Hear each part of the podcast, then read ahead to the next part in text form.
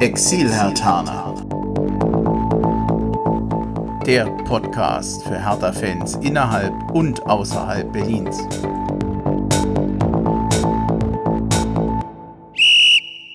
Hallo Hertha-Fans in Berlin, in Brandenburg und weiter weg. Hallo Exil-Hertaner. Ich begrüße euch zu einer neuen Ausgabe des Exil-Hertaner Podcasts.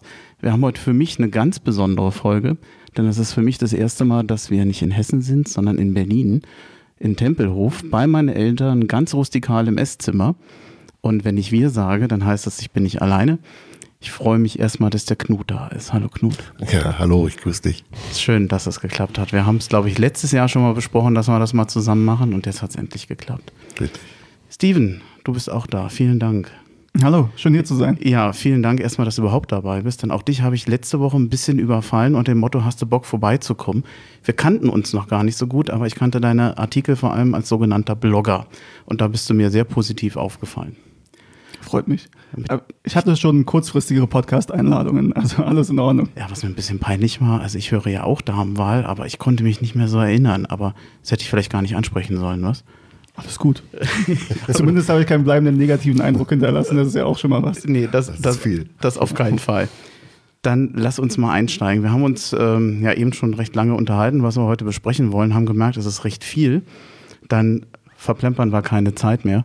Die Luft aus der Saison, ich sage jetzt mal, für mich ist es so ein bisschen raus, deshalb versuchen wir so eine Art Saisonrückblick. Es sind zwar noch zwei Spiele zu machen, aber wir tun jetzt so, als wenn die noch nicht so interessant sind, beziehungsweise eigentlich das Ergebnis dieser Saison auch nicht mehr groß beeinflussen.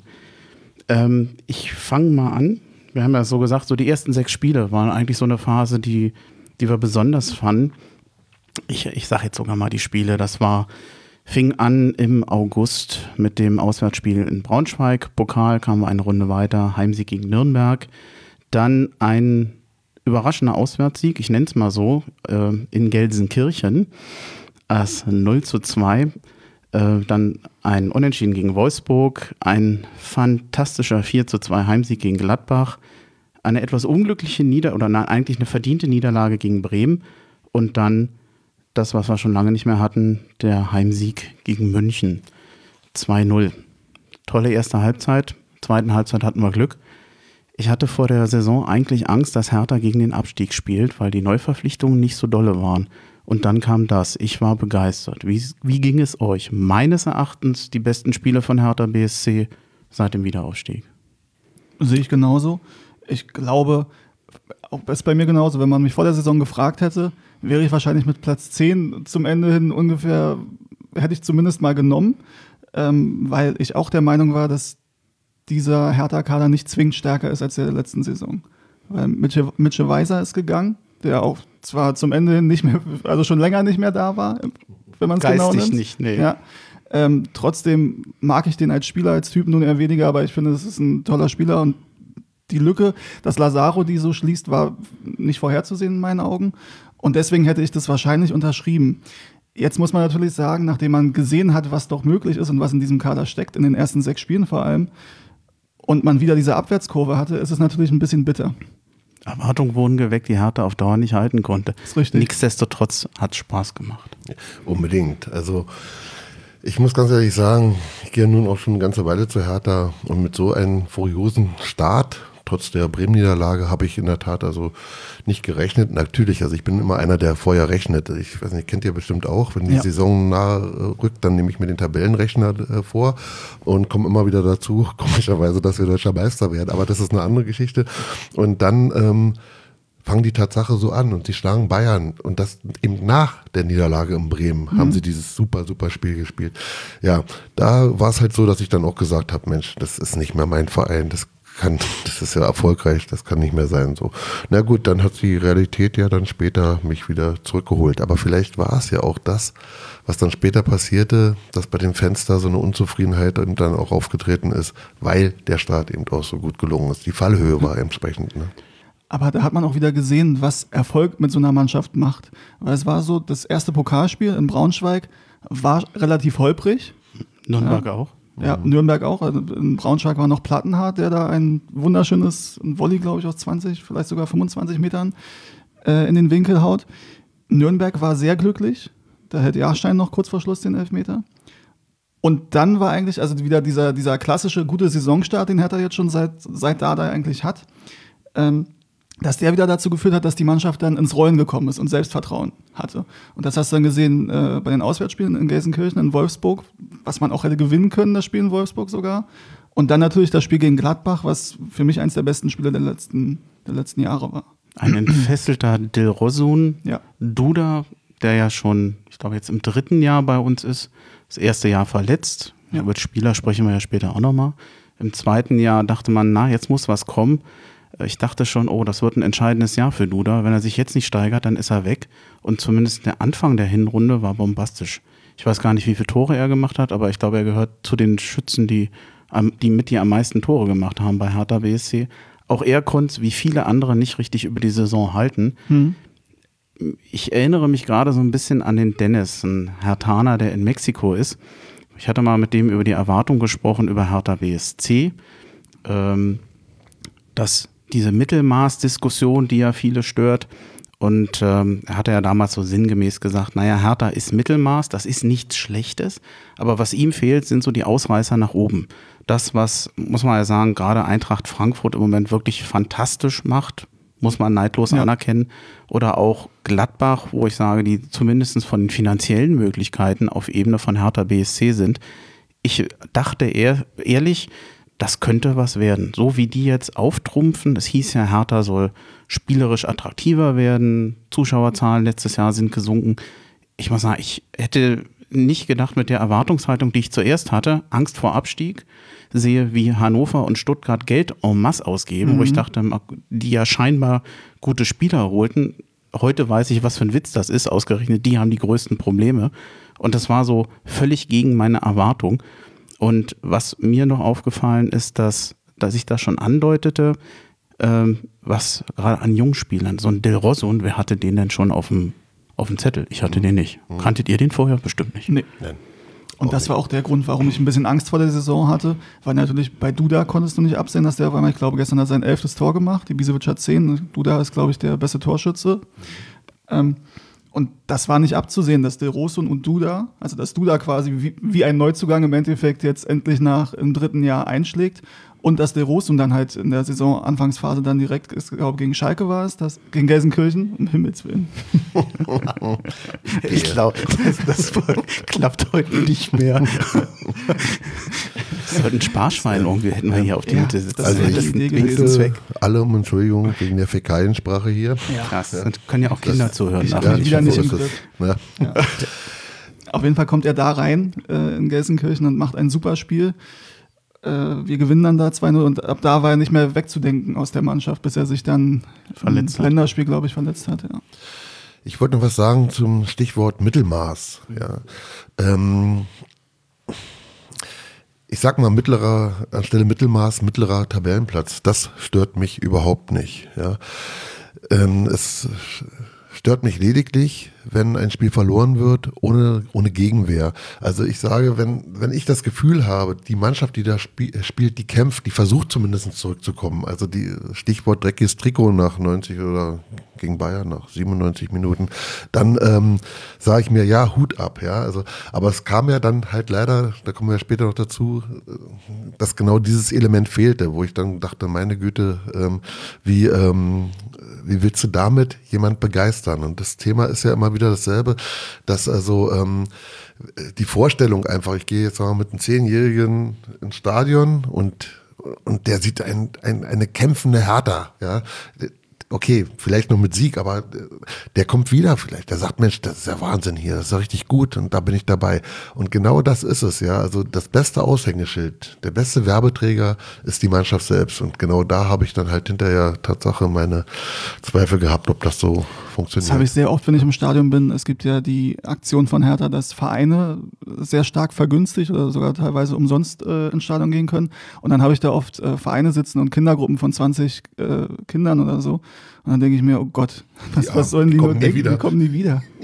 Wobei das ja eine Zeit war, wo man sagen muss, wo Hertha das geliefert hat, wo man sagt, sie haben mich begeistert und äh, ich kam nicht mehr aus dem, aus dem Schwärmen Ja. heraus zu der Zeit. Ich dachte, Ja. wenn die auch nur ansatzweise die Saison zu Ende spielen so, dass das immer die ganze Saison geht. Man als Hertha-Fan, man mhm. kennt ja seine Pappenheimer, dass das nicht unbedingt wahrscheinlich sein würde. Man befürchtet ja schon, das geht nicht so. Aber ich dachte, das, das, das könnte richtig Spaß machen. Ähm, mir ist eben noch eingefallen, eigentlich hab, hab ich, haben wir vorhin noch so schön drüber geredet, wollen wir euch nicht vorstellen. Das habe ich noch gefragt und dann habe ich es vergessen. Wollen wir das jetzt mal nachholen? Ja. Knut, sag doch, es, vielleicht gibt es einen Hertha-Fan, der dich noch nicht kennt.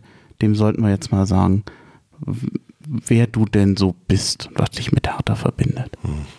Ja, also bin der Knut Bayer. Ich bin Hertha-Fan seit klein auf an. Ähm, ja, eigentlich bin ich in eine Hertha-Familie reinge reingeboren worden. Deshalb, das hatte ich ja auch mal eingangs in unserem Vorbereitungsgespräch gesagt, ich beneide mal alle Hertha-Fans, die sagen, da bin ich Hertha-Fan geworden. Das war das Erlebnis. Das fehlt mir gänzlich. Ich bin als jüngster von mehreren Geschwistern halt in eine Familie reingeboren worden. Vater war Sportjournalist, im Wedding geboren. Da gab es eine Hertha als Thema. Also soweit erstmal zu meiner Fanwerdung.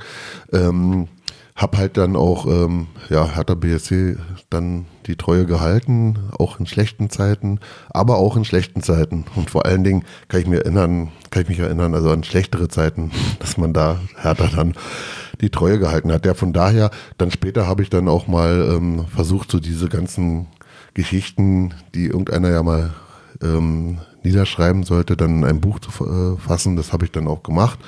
Und aber ja, soweit erstmal so zu meiner Person. Ne? Also, ja, Herr Tana. Steven, willst du einfach mal folgen? Ich folge mal. Bei mir gab es dieses eine Erlebnis tatsächlich. Das war mein erster Stadionbesuch. Ich bin, ähm, ich habe das, das Glück quasi durch meine späte Geburt, dass die schlechten Zeiten von Hertha, die ich erlebt habe, durchaus noch erträglich waren, zumindest jetzt im Nachhinein. Ähm, und mein erstes Spiel war 97, 98, also das erste Erstligajahr. Da war ich sieben Jahre alt gegen 1860 war das. Und seitdem wollte ich dann immer wieder hin, hatte dann irgendwann mit zwölf, glaube ich, meine erste Dauerkarte mit meinem Vater zusammen im Block P. Und dann irgendwann Ostkurve und auch auswärts gefahren. Und mittlerweile ähm, habe ich einen Blog gestartet. Deswegen bin ich auch unter anderem hier, ähm, sogenannter Blogger. Und schreibe da also eigentlich war der Plan, über Fußball zu schreiben. Es hat sich herausgestellt, wenn ich über Fußball schreibe, lande ich am Ende halt doch bei Hertha. ähm, das, das klang, das konnte man jetzt doppeldeutig verstehen. Das war gar nicht so gemeint. Ähm, das war eher so gemeint, dass ich durchaus auch über andere Themenbereiche im Fußball schreiben ähm, wollte, auch manchmal tue. Aber stellt sich raus, dass Hertha halt doch der große Fokus ist und auch bleibt. Ja, vor allem du gibst dir äh, sehr viel Mühe. Nicht, dass du dir bei einem Buch nicht Mühe gibst, gut, aber. Ähm, ich habe den USB-Port beim Buch vergessen. Das ist mir hinterher eingefallen. Also du kannst kein Kabel anschließen. Du musst da noch so Seiten blättern. Erinnerst du dich? Ich, ja. Okay, Papier. Jetzt, jetzt haben wir dich als Küken geoutet, aber ich weiß, dass du auch, oder ich glaube nicht, dass du Bücher nicht kennst. Ich kenne es, äh, habe aber gesehen, ich habe nämlich dein Buch und ich habe überlegt, ob ich es mir äh, als Kindle-Version kaufe, weil es drei Euro günstiger ist. Ich habe es aber dann doch äh, als normale Hardcover ist es ja nicht, aber als Taschenbuch gekauft. Danke. Bitteschön. Tja, wenn du es jetzt dabei gehabt hättest, Widmung noch, aber hast du nicht, ne? Dumm von mir tatsächlich. Ja, ja aber man sieht es bestimmt noch. Das, das, holen wir auf jeden Davon Fall. Gehe ich aus, ja. Auf jeden Fall noch Wenn der nach. Erfolg abnimmt bei Hertha, dann sehen wir uns erst recht, weil die Zuschauerzahlen. Okay, das ist ein anderes Ich Thema. will die Vorstellung nicht zu lange machen. Eine Frage hätte ich noch. Ich fange mal selber an. Falls ihr es im Kopf habt, was ist denn euer Lieblingsspiel von Hertha? Das, was ihr am besten in Erinnerung habt. Meins, meins ist äh, am 7. April 1997, glaube ich, das 2-0 gegen Kaiserslautern. Das war eines der letzten Spiele damals nach langer Zweitliga-Zugehörigkeit. Äh, ich glaube, Axel Kruse hatte das 1-0 gemacht. Stadion war voll. Und äh, ich meine, das 2-0 war sogar noch ein Eigentor gewesen. Die war, Dornröschen wurde wachgeküsst, musste man damals sagen. Äh, für mich unvergesslich, vor allem wer die Tristesse in den Jahren vorher kannte. Und das war für mich auch das erste Mal, dass ich erlebt habe, dass Zuschauer sich an sich selber berauschen. Und jeder geht ins Stadion und denkt, du, das ist voll, das ist voll, das ist ausverkauft heute. Und äh, das ist äh, mir bis heute noch toll in Erinnerung geblieben. Also bei mir ist es so, ähm, aus diesen Jahren, also Ende der 90er, habe ich halt nur sehr bruchstückhafte Erinnerungen, weil ich da einfach noch sehr jung war und ich erinnere mich noch an die alten Holzbänke und dass ich das alles ganz toll fand, aber viel mehr Erinnerungen habe ich daran nicht. Ähm, mein Spiel, also zumindest aus der damaligen Perspektive, wenn man es aus heutiger Perspektive betrachtet, tut schon wieder ein bisschen weh, war aus der Favre-Saison 2008, 2009. Es war das Heimspiel gegen Leverkusen, was wir 1-0 gewonnen haben durch ein Tor von Voronin, wo wir vier Punkte Vorsprung damals zu dem Zeitpunkt hatten. Und auf Platz 1, davor haben wir in Cottbus gewonnen. War da das war in auch- Leverkusen? Nee, zu Hause gegen Leverkusen. Okay. Zu Hause gegen Leverkusen. 1-0 gewonnen, ich glaube, bin ich mir jetzt nicht ganz sicher, 25. Spieltag, so in, in dem Dreh. Und da war auf einmal eine Euphorie da und auch, also man hat ge gemerkt, dass sogar Berlin für Hertha komplett zu euphorisieren ist, oder zumindest zu großen Teilen. Und das war damals in dem Moment für mich der absolute Wahnsinn. Aus heutiger Sicht ist es halt leider so, dass es mal wieder nicht gereicht hat und deswegen natürlich ein bisschen wehtut, aber aus damaliger Sicht war es das Spiel. Ja, bei mir ist es halt äh, naturbedingt, da ich ja ein alter Sack bin, dass ich da doch schon einige Spiele mit mir rumschleppe. Also prägend und äh, spontan fällt mir als allererstes natürlich ein, ich glaube es war 1970, also so genau mit Datum weiß ich es jetzt nicht, aber das war das 9 zu 1 in der Bundesliga gegen Borussia Dortmund, weil das war das Spiel, wo mich mein Vater, der hat mich ja mal mitgenommen in die Pressekabine, nach einem 4 oder 5-0, ich durfte auch mal einen Kumpel mitnehmen, rausgeworfen hat. Wir waren so laut, hat er gesagt, dann geh gleich da runter, zeigt auf die Fan-Ecke und dann ab da war ich dann Fan. Das war für mich, also für meine Fanwerdung, das absolut wichtigste Spiel und das ist nach wie vor immer noch der höchste Bundesliga-Sieg, den Hertha eingefahren hat. Aber dann ähm, später kam halt, also ich meine, diese UEFA Cup-Saison, wo wir bis ins Halbfinale gekommen sind, Roter Stern Belgrad, ähm, das, also diese Saison, da war jedes einzelne Spiel war der Hammer, ja. Und ähm, aber aus meiner persönlichen ähm, Affinität, besonderen Affinität zu Hamburg, äh, fand ich natürlich die Bad Gore äh, Festspiele ähm, im Olympiastadion auch sehr toll, als wir da den HSV, weiß gar nicht mehr wie hoch, abgeschossen haben. aber 6-0, glaube ich. 6-0 war's, War das ne? zum Saisonende Ja, ja. damals? Das weiß ich ehrlich gesagt nicht. Ich weiß nur, also Es das war, kalt, glaube ich. Das aber heißt, das es muss. war unglaublich. Dann wäre es eher nicht Saisonende. ja. Ja, das war so ein Spiel, da hätte man wirklich ganze Fußball-Jugendvereine mit ins Stadion, hätte, Ja. die wären jetzt Fan. Ja. Nachhaltig. Ja. Mhm. Dann kommen wir mal zurück auf die Saison. Ich, wir haben ja schon gesagt, also jetzt jedes Spiel besprechen oder so, das macht jetzt keinen Sinn, das wollen wir nicht. Wir haben, wir nennen es mal einen Mittelteil. Ein Mittelteil, in dem Hertha auffiel nach diesem Highlight, ja, ist eigentlich ein schönes Beispiel, nach diesem Highlight Heimsieg gegen die Münchner in Mainz ein Unentschieden, zu Hause ein Unentschieden gegen Freiburg. Es gab dann ein sehr ansehnliches 2 zu 2 gegen Dortmund ein Auswärtssieg in Darmstadt im Pokal und dann gab es zum Teil richtig schmerzvolle Niederlagen. Ich lasse jetzt mal das Heimspiel gegen Leipzig außen vor. Ich erinnere mich noch an Stimmungsboykott, was sicherlich auch nicht unbedingt half. Ja, das wäre, wenn du nach den, den schlimmsten Spielen gefragt hättest, dann wäre das, also sowohl das Spiel als auch vor allem halt die Begleitumstände, äh, das wäre dann ganz weit oben gewesen auf jeden Fall. Gespenstisch, die da da waren, habe ich manchmal gehört. Ja, also ich war im Stadion. Äh, Ja, das war, muss man nicht so oft haben. Was haltet ihr von sowas? Ich muss sagen, ich halte von sowas gar nichts, weil ein Stimmungsboykott ist für mich immer eine Strafe für die Mannschaft. Und gerade wenn man aus welchen Gründen auch immer Probleme mit der Geschäftsführung hat, dann sollte man sich etwas ausdenken, äh, was die Geschäftsführung trifft. Oder äh, ich finde, kann man das nicht besser trennen? Ich denke mal, da solltest du Tatsache als erstes was da, dazu sagen, denn ähm, ich bin zwar jetzt immer noch direkt neben der Ostkurve, aber ich bin kein Teil der Ostkurve. Und deshalb steht mir dann, denke ich mir, da auch nicht so viel zu. Natürlich, aber dann sage ich doch mal kurz mein Statement dazu. Stören mich, ähm, Stimmungsboykott ähm, stört mich immer, ja, weil ich ähm, der Meinung bin, man muss für Hertha auch als Fan immer alles geben, ja, sowohl auswärts, heim, bei Niederlagen, bei Siegen ist es egal, immer alles. Ich ähm, habe sowieso auch meine Probleme damit, dass wenn Hertha BSC zurückliegt und, äh, und dringend, also auch ähm, Anfeuerung im Sinne von nach vorne treiben äh, benötigt, dass dann auf den Rängen sehr oft Lalala angestimmt wird und Beckenbauer Lieder zitiert werden oder wie auch immer.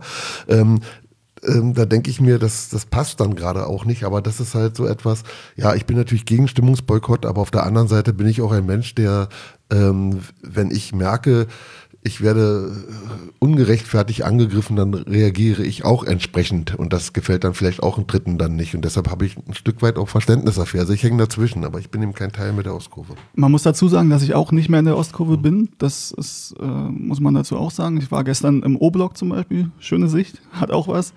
Ähm, es ist aber so in der Geschichte, dass, also ich kann, konnte es nachvollziehen damals. Einfach aus dem Grund, es ist natürlich ein ein sehr mächtiges Mittel quasi, was man da in der Hand hat. Und man hat sich halt damals ungerecht behandelt geführt, in meinen Augen zu Recht, weil diese Kollektivstrafen, von denen Hertha eigentlich absehen wollte, die bringen nichts, die treffen die Falschen. Das haben wir überall gesehen, wenn, also wenn da Tribünen gesperrt werden. In Dortmund hatte man es auch vor einiger Zeit, dass die Südtribüne gesperrt werden.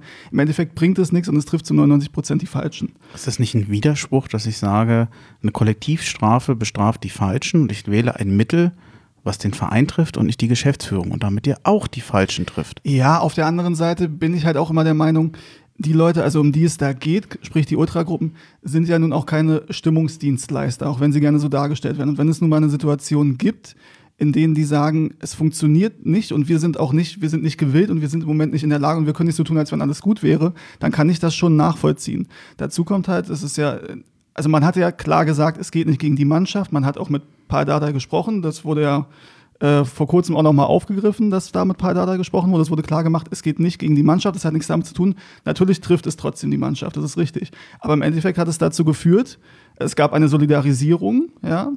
Die, die Ostkurve hat sich komplett solidarisiert, sie war komplett, also da hat nichts gehangen, es war alles, ne, es war alles ruhig. Und es hat dazu geführt, dass es ein Einlenken gab, dass diese äh, Verbote wieder aufgehoben wurden, obwohl sie ursprünglich, glaube ich, geplant waren für die ganze Hinrunde.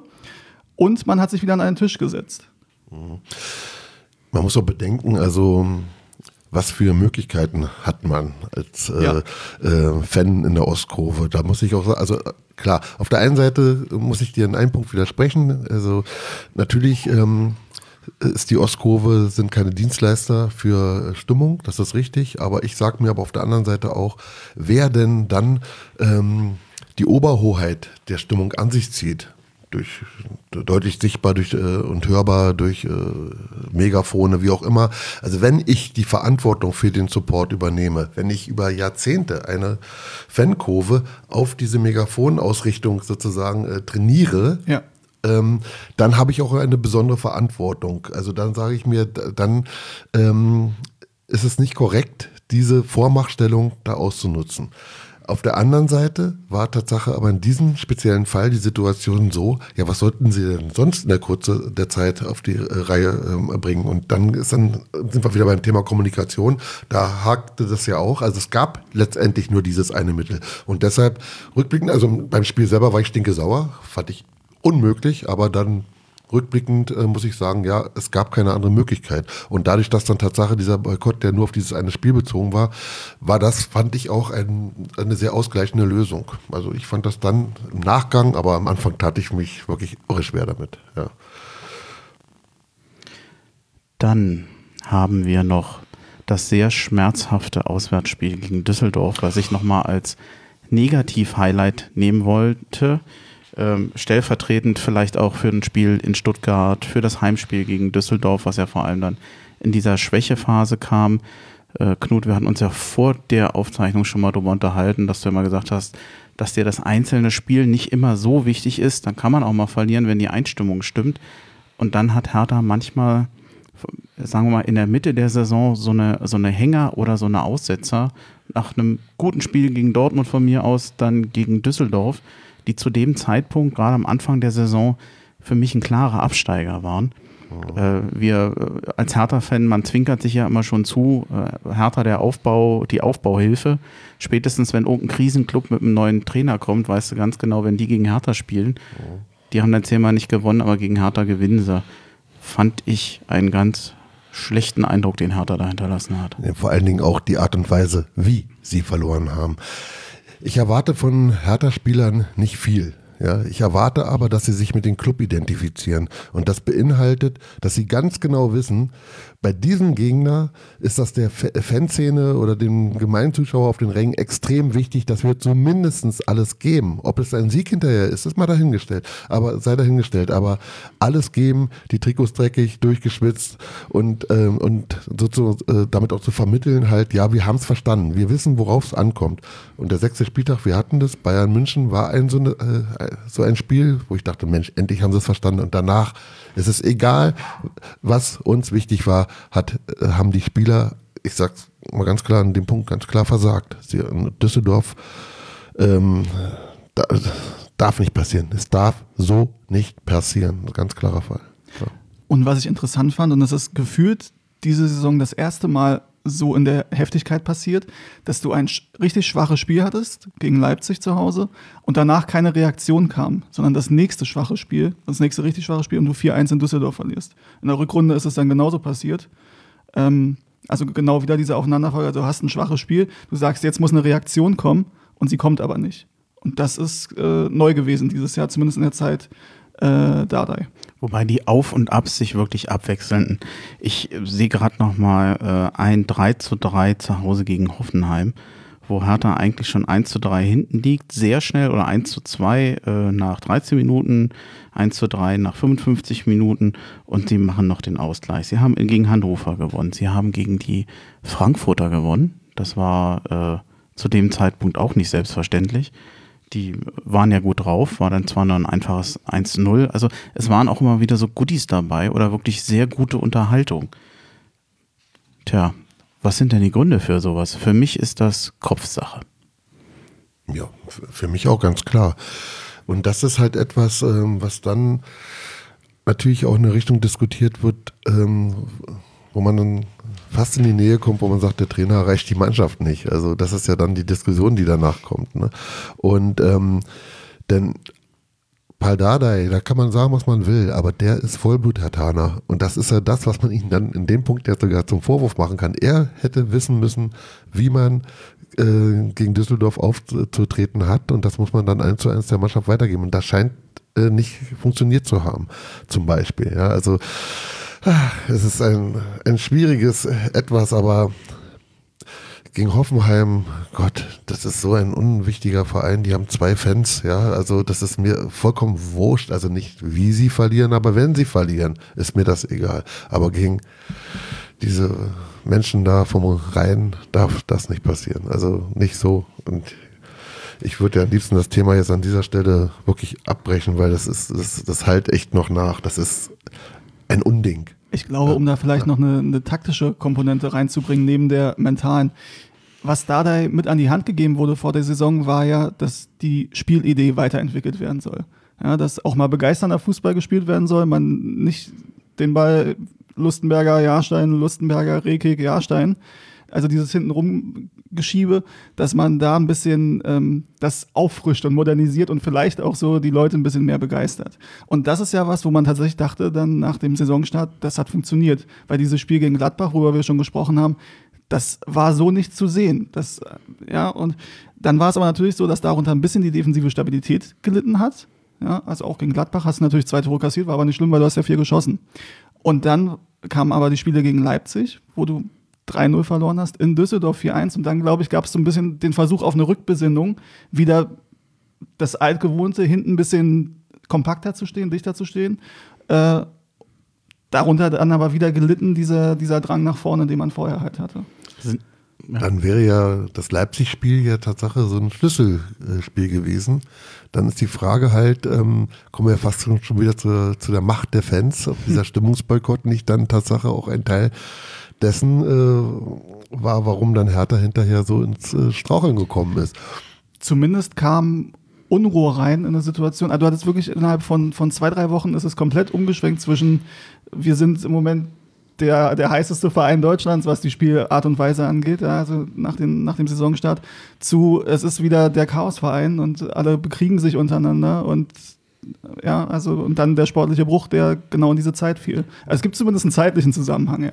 Ich frage nochmal in die Runde. Sind wir vielleicht auch ein bisschen zu streng? Wir wollten ja vor der Saison bessere Unterhaltung haben, mehr Spielfluss, mehr Spielqualität.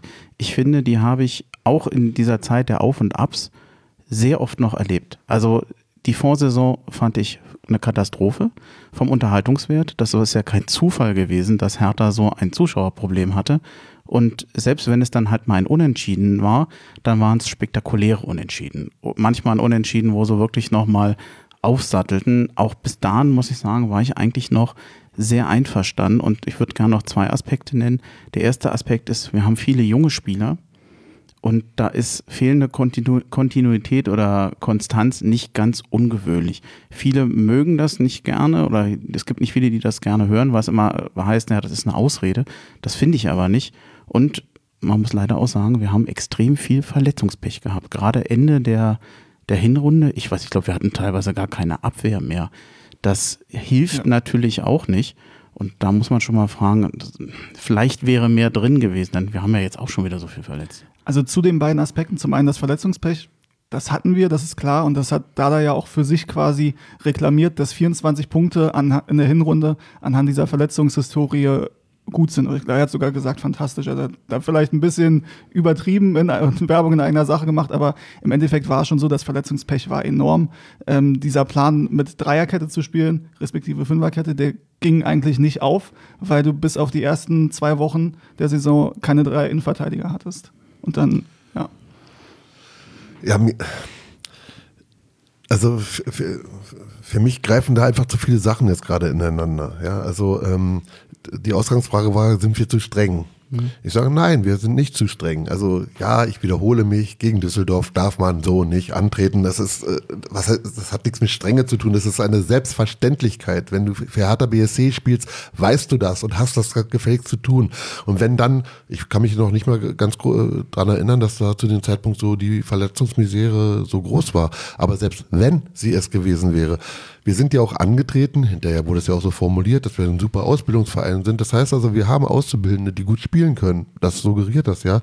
Dann, dann ähm, ist das ja auch letztendlich immer eine Chance, auch Tatsache da mal junge Leute ranzuführen, wenn wir diese Verletzungsmisere haben. Können wir gerne mal drüber diskutieren nachher, ob das auch so erfolgt ist. Ich glaube aber, ja, aber ne, das, da kommen ne, wir noch zu. Ja gut, kommen wir noch zu. Aber ähm, nein, natürlich ähm, es, ist, es ist zu diesem Zeitpunkt der Absteiger äh, Fortuna Düsseldorf gewesen. Wir haben den erst zu einem äh, Bundesligisten jetzt gemacht durch dieses Spiel. Ja, also Nein, da sind wir nicht zu streng, da sind wir noch viel zu lasch, muss ich ganz ehrlich sagen. Also da kann man noch ordentlich nochmal nachtreten, weil das sind so, das sind die Schlüsselspiele in dieser Stadt. Wir haben in dieser Stadt eine sehr verquere, schwierige Situation, Hertha BSC als Marke für den äh, Fußball sozusagen zu etablieren, als äh, Sympathieträger, als, als, als Mannschaft, die begeistert, das knackt und knirscht vorne und hinten, das funktioniert nicht. Und dann darf sowas nicht passieren. Nein, wir sind nicht zu streng. Schluss, wirklich. Äh, noch ganz kurz zu dem Aspekt mit, dass man viel, viele junge Spieler hat und dementsprechend natürlich auch Leistungsschwankungen mit einplanen muss. Das ist ja ein Argument, was es seit Jahren gibt und was da immer wieder in kritischen Phasen gern benutzt. Das ist zwar auch richtig, allerdings muss man natürlich sagen, die Leistungsschwankungen, gerade in den genannten Spielen, die kamen auch von einem Plattenhardt, auch von einem Lustenberger, von erfahrenen Spielern. Äh, Darida, der quasi überhaupt keine Rolle mehr spielt, das muss man halt auch sagen, das ist nicht nur ein Problem, dass die jungen Spieler Leistungsschwankungen hatten, sondern eben vor allem auch die erfahrenen Spieler. Gebe ich dir vollkommen recht. Aber nicht gegen Düsseldorf. ich weiß gar nicht, was ich jetzt. Ich traue mich gar nicht, jetzt zum Schluss der Saison zu kommen, weil da wurde es ja dann richtig schmerzhaft. Ich weiß nicht, an welchem Spieltag es exakt war. Wir haben mal den 23. genommen. Das war zwar eine Niederlage, aber es war eigentlich keine schlechte bei den Bayern. Hertha schlug sich eigentlich ausgesprochen gut und mit ein bisschen Quäntchen Glück wäre da auch durchaus eine Punkteteilung äh, möglich gewesen. Und Bayern München ist ja auch nicht irgendjemand. Es gab dann nochmal einen Heimsieg gegen Mainz, wie ich finde, einen ja auch nicht überzeug besonders überzeugenden Sieg. Man hat, glaube ich, mal zehn starke Minuten gehabt, dann hat man damit quasi den Sieg geschafft, aber das war vor allem in der ersten Halbzeit komplett verschlafen wo man sich fragte, wo sind die Spieler eigentlich mit dem Kopf? Dann ging es weiter mit einer 2-1-Niederlage in Freiburg, die ich auch noch als, sagen wir mal, unglücklich bezeichnen möchte. Wieder die erste Halbzeit verschlafen und äh, man verliert letztendlich durch ein unglückliches Eigentor.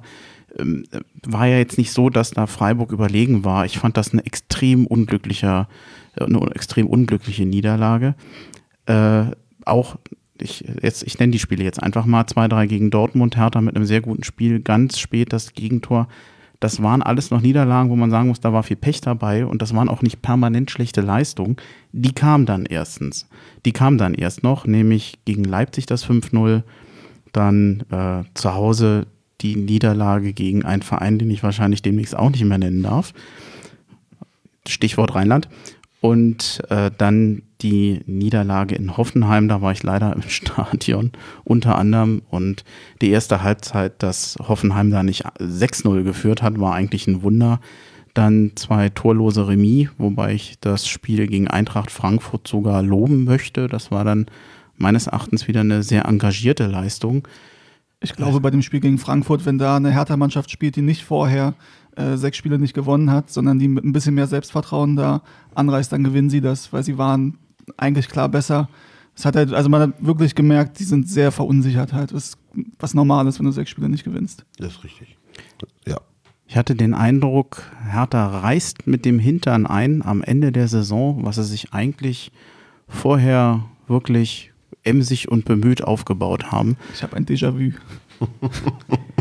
Ja, das war ja nicht nur irgendeine Schwäche in der Rückrunde. Ich fand, der Kontrast war so groß zu dem, was sie vorher gezeigt haben. Also, wenn wir jetzt das letzte Spiel 6-2 verlieren gegen Leverkusen, Ja. dann erwarte ich, dass jetzt irgendjemand mich wirklich wach macht und damit ich dann endlich meinen äh, Albtraum beende. Aber es ist in der Tat so. Also irgendwann mal, also in zehn Jahren, wenn wir dann gefragt werden über diese äh, Saison, wir werden uns dabei erwischen, dass wir diese und die letzte Saison durcheinander bringen. Dass wir, weil Ja. es einfach, die Parallelen sind einfach zu groß. Ja. Und das ist wieder das Thema Entwicklung. Das ist auch wieder das Thema müsse akzeptieren. Ich meine, wir müssen das nicht akzeptieren. Das darf keiner akzeptieren. Es geht ja um Entwicklung und es geht ja dann nur weiter, wenn man eben äh, die Stellschrauben ähm, nachzieht. Genau. Ja. Wie, wie schließen wir diesen Saisonschluss ab? Mit Enttäuschung. Wobei ich, ich bin komischer. Mit Sehnsucht Ach, besseren Zeiten. auf den Tabellenrechner für die nächste Saison. Ja, wobei ich finde, dass der Vergleich mit der Vorsaison, der ist nicht fair. Weil ich finde, dass wir auf Spielerebene eine deutliche Weiterentwicklung gemacht haben. Wenn wir jetzt, ich habe es jetzt leider nicht dabei, wenn wir uns mal das Team angucken, als Dardai angefangen hat, die Art und Weise, wie wir spielen, die Spieler, die wir da haben oder hatten, ein Behrens, ein Haraguchi, da haben wir heute viel mehr Potenzial, als wir es früher mal hatten. Das Einzige, was mich enttäuscht ist, wir haben eine tolle Mannschaftsleistung gehabt. Wir haben so viele gute Spieler, die so gesucht sind bei anderen Clubs wie schon lange nicht mehr. Wir haben früher mal einen Brooks verloren und wir haben einen Weiser verloren. Und inzwischen gibt es ja kaum noch einen Spieler, an dem nicht irgendeiner angeblich Interesse haben soll. Für mich ist das auch irgendwo ein Zeichen von Erfolg, dass Hertha da was geschaffen hat. Schade ist, dass sie das als Mannschaft nicht mal konstant auf den Rasen bringen. Dann sage ich dir, dass wenn jetzt ähm, Tatsache diese vielen Spieler, Niklas Stark, und also die jetzt nachgefragt werden, die umworben werden, wenn die gehen, ja, dann sind die in einer Saison bekannt geworden, wo wir keinen Zentimeter, was nicht in der Tabelle weitergekommen sind. Das heißt also, ähm, wir haben ähm, Spieler in den Fokus gebracht, die jetzt vielleicht auch schön teuer verkauft werden, die uns aber einfach sportlich nichts weitergebracht haben. Wenn ich jetzt zum Beispiel Eintracht Frankfurt sehe, die sind jetzt so im Halbfinale, wunderbar. Die werden wahrscheinlich nächste Saison ziemlich äh, ausverkauft werden, denke ich mal. Ähm, aber dann haben sie zumindest zwischendurch was erreicht. Wir haben nichts erreicht und sind die Spieler dann denn doch wieder los. Also ich weiß es nicht. Also Ich glaube schon, dass man was erreicht hat, weil die, die Basis der Mannschaft, selbst wenn da jetzt zwei, drei Spieler weggekauft werden, die ist definitiv besser, als sie vor viereinhalb Jahren war, als Dada hier angetreten ist. Das, also so viel Talent in der Mannschaft, in meinen Augen gab es lange nicht mehr. Und wurde ja auch, als die Zeiten noch besser waren in der Hinrunde, wurden ja auch die Spieler und auch äh, Trainer nicht müde zu sagen, dass das der beste Hertha-Jahrgang seit, seit langer Zeit ist und so viel Talent war lange nicht mehr. Ob das ein Lustenberger hat es gesagt, ein Kalu hat es gesagt und so weiter. Umso ärgerlicher ist es halt dann, wenn du, wenn du so eine Spiele hast, wo du halt nicht nur davon nichts siehst, sondern auch dich völlig auseinandernehmen lässt. Und das ist halt in dieser Saison in meinen Augen öfter passiert als in den letzten Jahren, obwohl in den letzten Jahren das Potenzial der Mannschaft nicht so groß war, wie es dieses Jahr der Fall ist. Und noch zu der Sache, weil du das Beispiel Frankfurt nanntest, das ist nämlich so ein bisschen die Sorge, die ich habe, wenn wir jetzt Spieler verlieren, dann ist das so ein bisschen so das Gefühl, die gehen, bevor eigentlich beide Seiten so richtig was davon hatten. Also wir hatten nicht diesen großen Erfolg mit den Spielern bisher und die Spieler gehen auch wahrscheinlich günstiger, als wenn man sie noch ein, zwei Jahre halten könnte und diesen Erfolg dann vielleicht irgendwann konstant erhält. Wenn jetzt, also wenn die Frankfurter jetzt Spieler verkaufen, Jovic soll für 60 Millionen zu Real Madrid gehen. Und das ist halt so, das, ne, bei uns mhm. wird es diesen Spieler nicht geben, der jetzt 60 Millionen bringt. Und ähm, ergänzend, also du hast vollkommen recht, wir haben einen super, super äh, äh Nachwuchs, ja, der auch Tatsache ähm, ähm, einige dieser Leistungsträger auch Profiverträge bekommen haben. Aber dann sage ich, hätte man schon gegen Stuttgart ähm, wir, wir können nicht mehr absteigen, wir können nicht mehr nach vorne, dann bringe ich doch diese Spieler. Dann bringe ich sie, damit sie jetzt gegen Stuttgart, gegen Augsburg, gegen Leverkusen einfach nochmal sich zeigen können, dass sie in, in, in, unter reellen Bedingungen einfach mal Bundesliga-Luft schnuppern können. Paul Dardai hat doch nichts mehr zu verlieren. Also das, das ist etwas, was ich nicht verstehe. Ich verstehe es nicht. Ich glaube eventuell auch, will er also wäre jetzt, um mal ein Argument für Dardai zu machen, vielleicht ist es auch so, wenn er sagt, wenn er jetzt ein ähm, Julius Kade gibt, zum Beispiel noch einen Jastremski, Palko da, der ist ja verletzt, ähm, aber da quasi die jetzt Jugendspieler integriert, dann sagt er, jetzt in der Situation, wo die Mannschaft total verunsichert ist, wirfst du dann auch die Jugendspieler rein, da haben sie vielleicht auch nichts von. Wäre ein Argument, was man für ihn machen könnte. Was aber zum Beispiel passiert, Mittelstädt spielt im Moment auf der 6. Das ist vielleicht auch schon mit dem Gedanken, also um zu gucken, ob das vielleicht ein Modell mit Zukunft ist. Weil im nächsten Jahr wird wahrscheinlich auf der 6 einiges passieren, dass man Grujic noch ein Jahr halten kann, glaube ich nicht. Dann hat man Arne Meyer, wo man nicht weiß, wohin die Reise geht. Ähm, Stellbretz wird als Backup bleiben, aber auch über diesen Status wahrscheinlich nicht hinauskommen. Und Darida. Dann lass uns doch einfach mal zu den Spielern kommen. Genau. Dann sind wir ja quasi schon bei dem, was ich mal für uns schon mal vorab so ein bisschen notiert habe. Äh, ich habe mal versucht, einen Saisonrückblick zu machen auf Spielerebene, den wir sicherlich jetzt auch noch diskutieren werden. Ähm, ich fange mal an mit den für mich gefühlten Enttäuschungen. Da habe ich, das ist äh, vielleicht ein wenig unfair, aber Pascal Köpke als Neuzugang, man muss ja erstmal sagen, er hat sich als, als Spieler nicht durchgesetzt, sicherlich von Anfang an erstmal als Backup für die Stürmer gedacht. Derek Lukasen, viel verletzt, den werden wir, glaube ich, nicht mehr sehen. Alexander Ismail wurde bereits verliehen. Marvin Plattenhardt und Wladimir Darida diese Saison komplett in einem Formtief. Wo, wo seid, seid ihr da bei mir oder je nachdem? Bei Köpke ist es so, dass Enttäuschung mir da zu hart gesagt ist. Wie gesagt, Enttäuschung in dem Sinne ja, dass er sich nicht durchgesetzt hat. Aber also mich konnte er ja gar nicht enttäuschen, weil ich ihn ja kaum habe spielen sehen. Und das ist natürlich an Ibisevic und an Selke vorbeizukommen, ist nicht so leicht, in meinen Augen. Man hätte aber durchaus darüber nachdenken können, er kann ja auch auf den Flügeln spielen. Das hat er, glaube ich, in Aue auch gemacht. Und da hatten wir ja reichlich Verletzungsprobleme. Und Lecky ist jetzt auch nicht so, dass er Leistungen bringt, die ihn unantastbar machen, in meinen Augen. Dann hat er sich gestern äh, leider, also es ist fast schon alle. ironisch, dass er sich bei diesem Torschuss dann noch verletzt hat. Ähm, also wäre schon eine Option gewesen, zumal Dardai sagte, dass er Köpke gegenüber ein schlechtes Gewissen habe, weil er ihm gar nichts vorwerfen kann, weil der Einsatz immer stimmt, weil die Trainingsleistungen sehr gut sind. Aber er halt nicht an den beiden Ibisevic und Selke vorbeikommt. Und natürlich könnte man im Moment sagen, also ist jetzt noch der Zeitpunkt, wo Ibisevic unbedingt, also jetzt die letzten Saisonspiele, wo es um nichts mehr geht, wo du eventuell dann gucken musst, mit wem planst du in der Zukunft, ob jetzt Ibisevic noch die Spiele alle von Beginn an machen muss, ist natürlich eine Frage, die man stellen kann, aber man will wahrscheinlich mit ihm verlängern und will ihm zeigen, dass er ein Standing hat. Da gehe ich mit. Also Pascal Köpke für mich auch nicht per se eine Enttäuschung. Eben auch eher einer der Spieler, die man hätte jetzt vielleicht mal zeigen können, schon gegen Stuttgart. Vielleicht kommt das ja jetzt noch. Ähm, mit den äh, Lukasen gehe ich voll und ganz mit. Also braucht man nicht weiter reden. Esswein wurde Zeit, dass er abgegeben wird.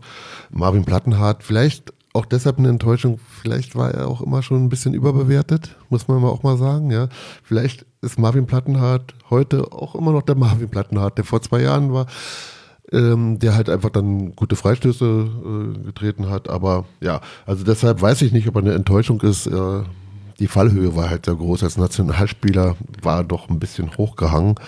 Ähm, selbst die Premier League wollte ihn dann doch nicht. Schade auch.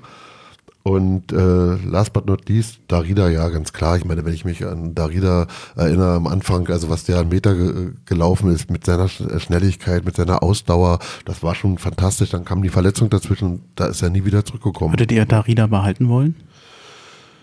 Was eine Frage. Jetzt ich würde normalerweise Nein sagen, aber es hängt natürlich davon ab, äh, wer uns noch alles verlässt auf der 6. Das ist richtig. Ja. Genau. Aber an sich, ja. wenn man die Leistung und vor allem die, die Leistungskurve, das ist ja nicht nur diese Saison, sondern es zieht sich ja schon ein bisschen, bisschen länger, wenn es danach geht, dann würde ich ihn nicht behalten wollen. Ich habe bei den Spielern, die ich, sagen wir mal, ich habe das eher negativ genannt, äh, vielleicht ist das auch ein bisschen unfair, den Peter Pekarik nochmal mit reingenommen. Eigentlich ist das ja noch ein Stammspieler der Vergangenheit, lange verletzt. Äh, ich habe eigentlich überhaupt nichts gegen Pekarik ich weiß gar nicht, wie lange der, noch, der hat noch Vertrag bis 2020. Also ich würde ihn auch gern behalten würden. Ich glaube, wenn er spielt, dann ist das in Ordnung. Aber ähm, so, man hat so das Gefühl, seine Zeit bei Hertha geht zu Ende. Ja, naturbedingt würde ich fast schon sagen. Ja.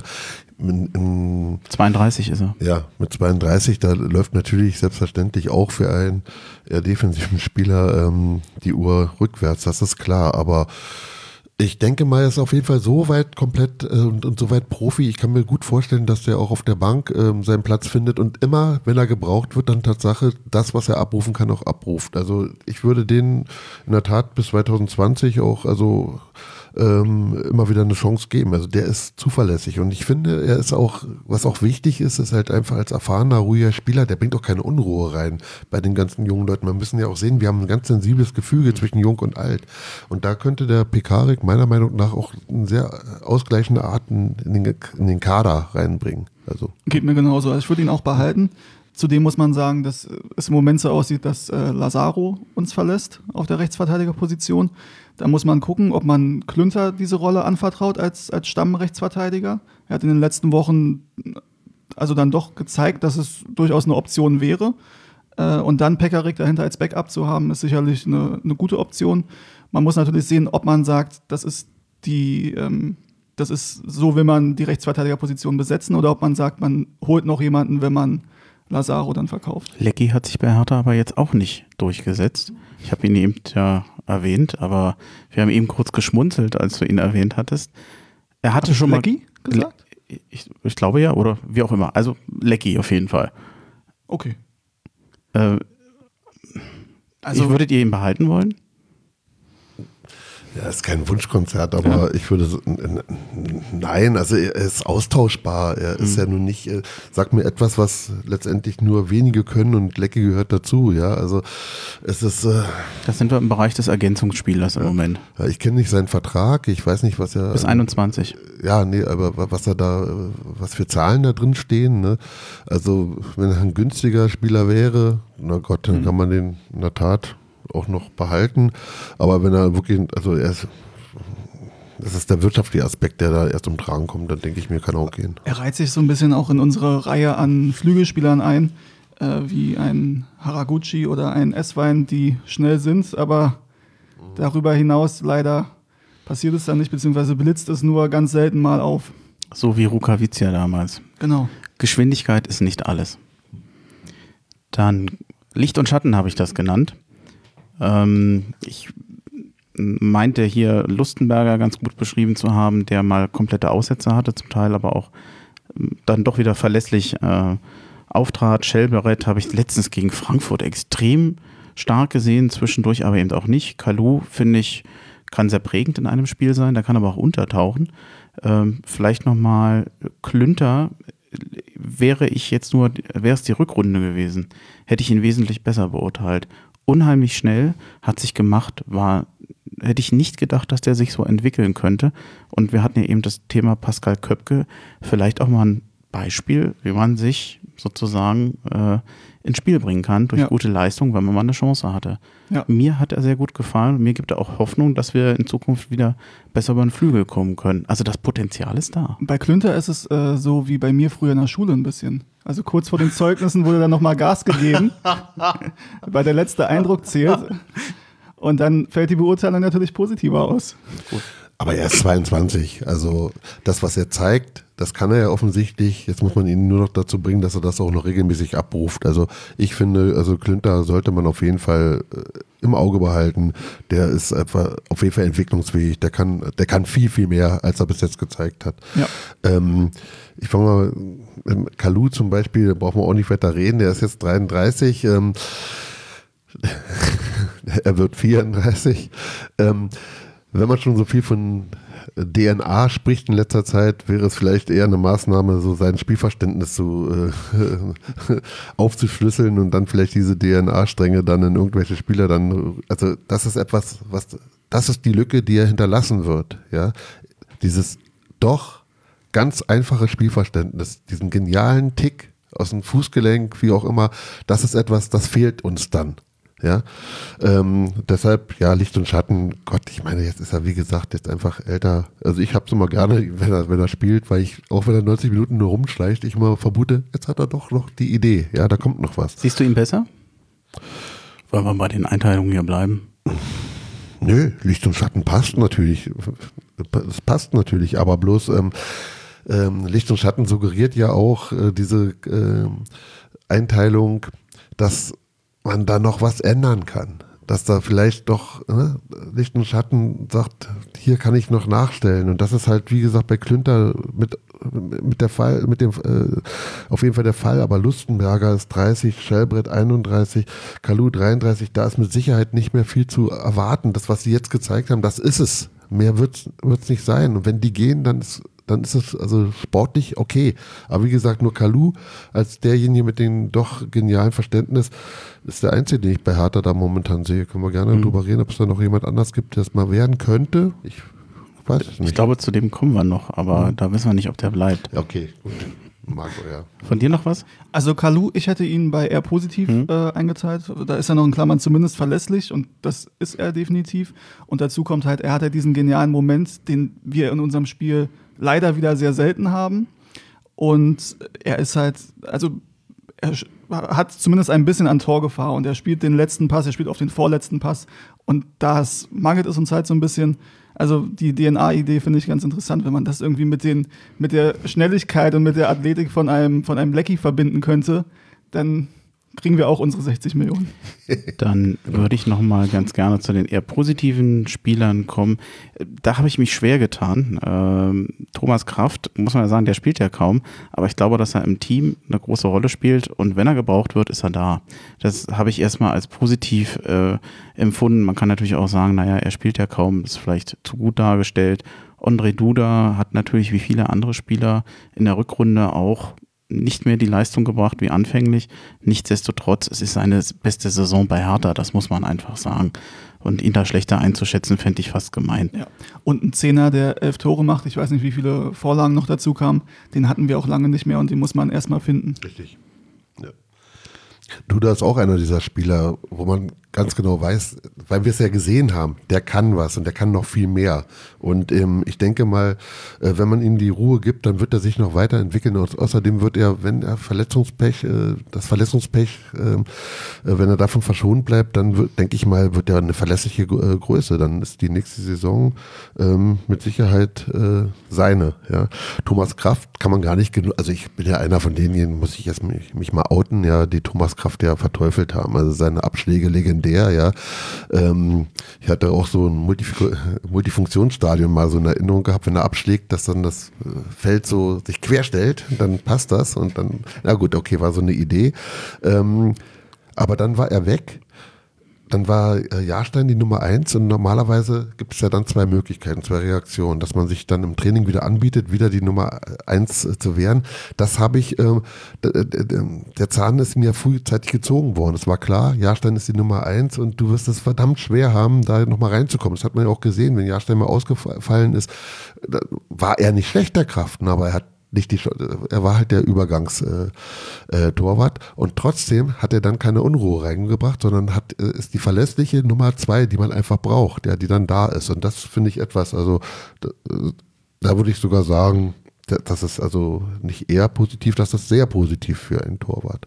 Ja. Bin ich komplett bei dir. Das muss ich auch sagen, das ist eine meiner großen Fehleinschätzungen der letzten Jahre. Ich habe Thomas Kraft nicht zugetraut, dass er sich auf die Bank setzt und das akzeptiert.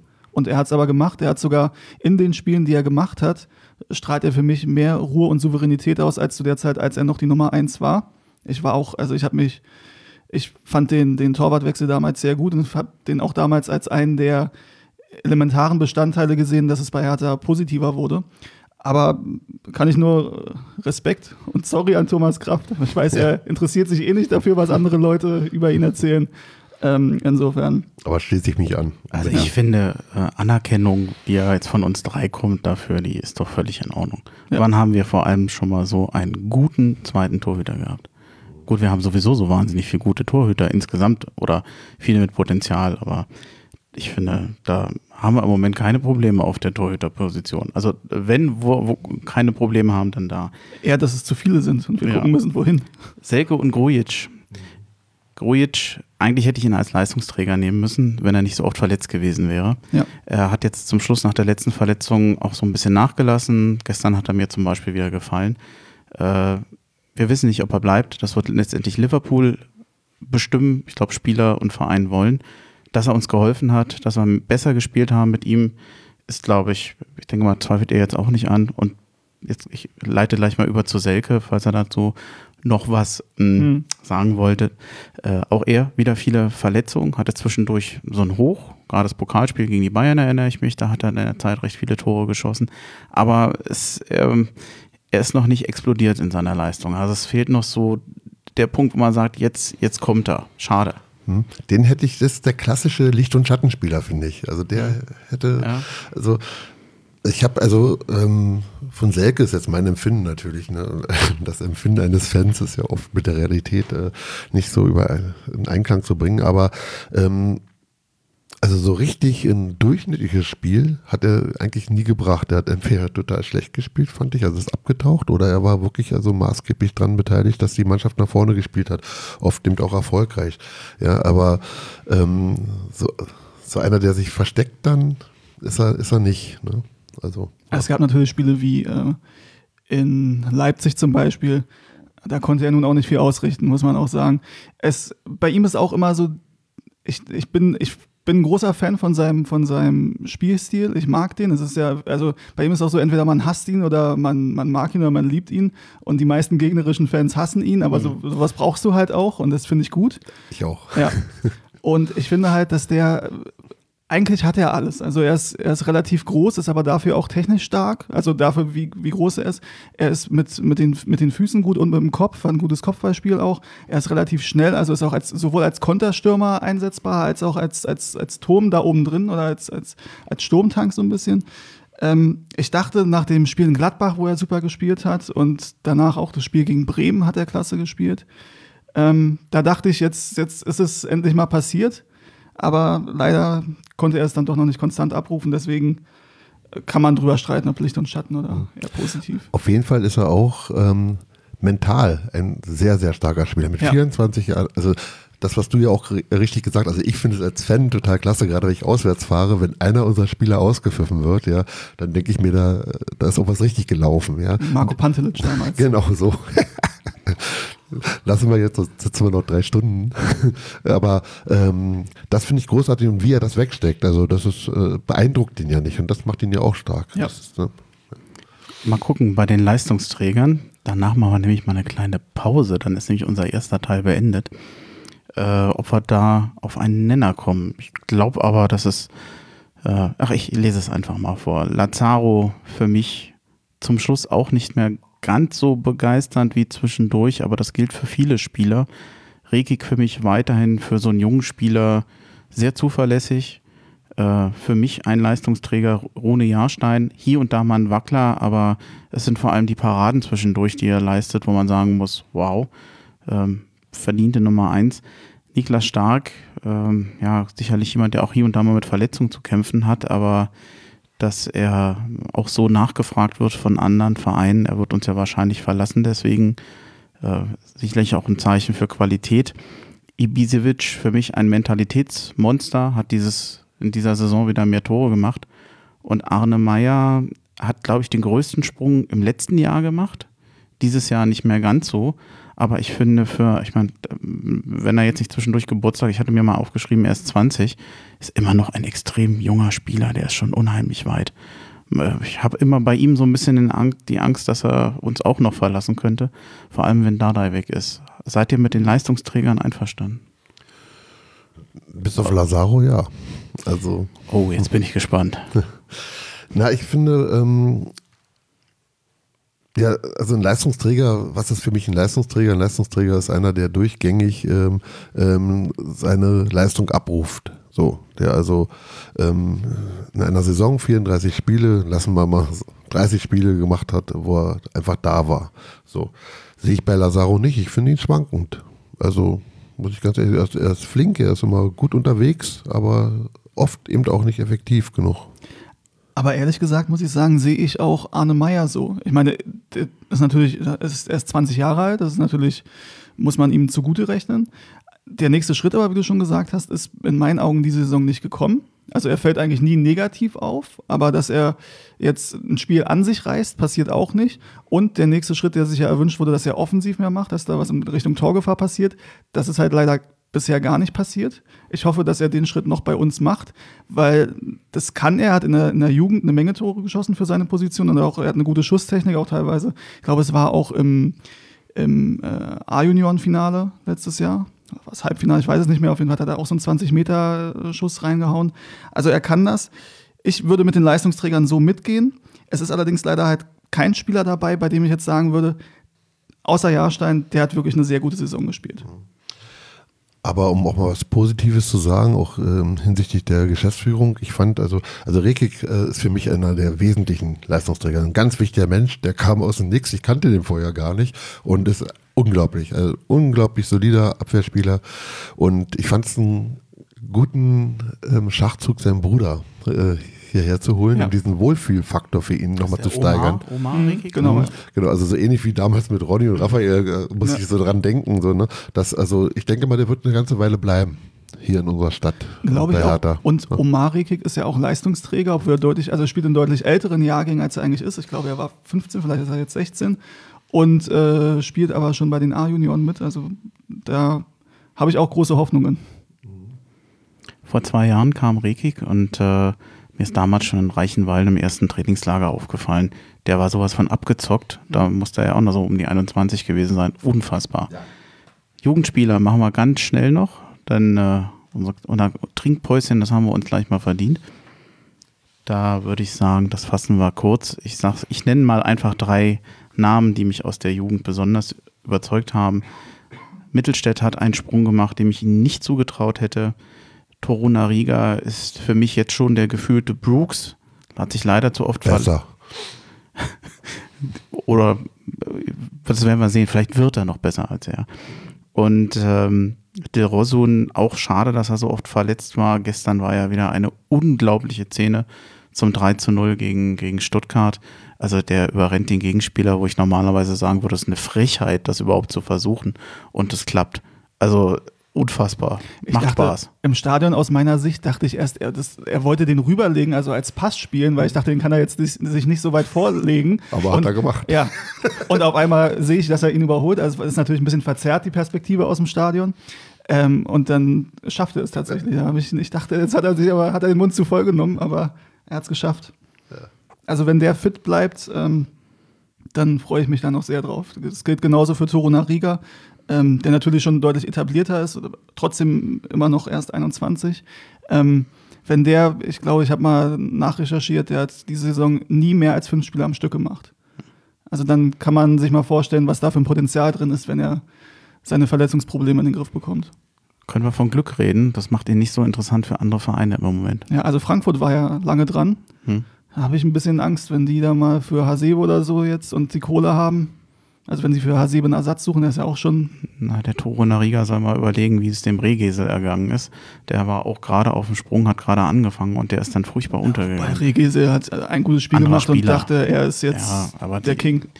Die, die, wechseln mir heute immer zu früh. Also abgesehen davon, dass ich mich natürlich freue, dass gute Spieler bei Hertha bleiben, äh, weiß ich nicht. Da lockt das Geld ziemlich schnell. Ich glaube, bei ihm kann man auch argumentieren, dass es für seine Entwicklung gut ist, wenn er noch mindestens ein, zwei Jahre. Unbedingt. Ja. Ja. Knut, hängt dir noch was auf den Lippen? Ein Spieler hätte ich noch.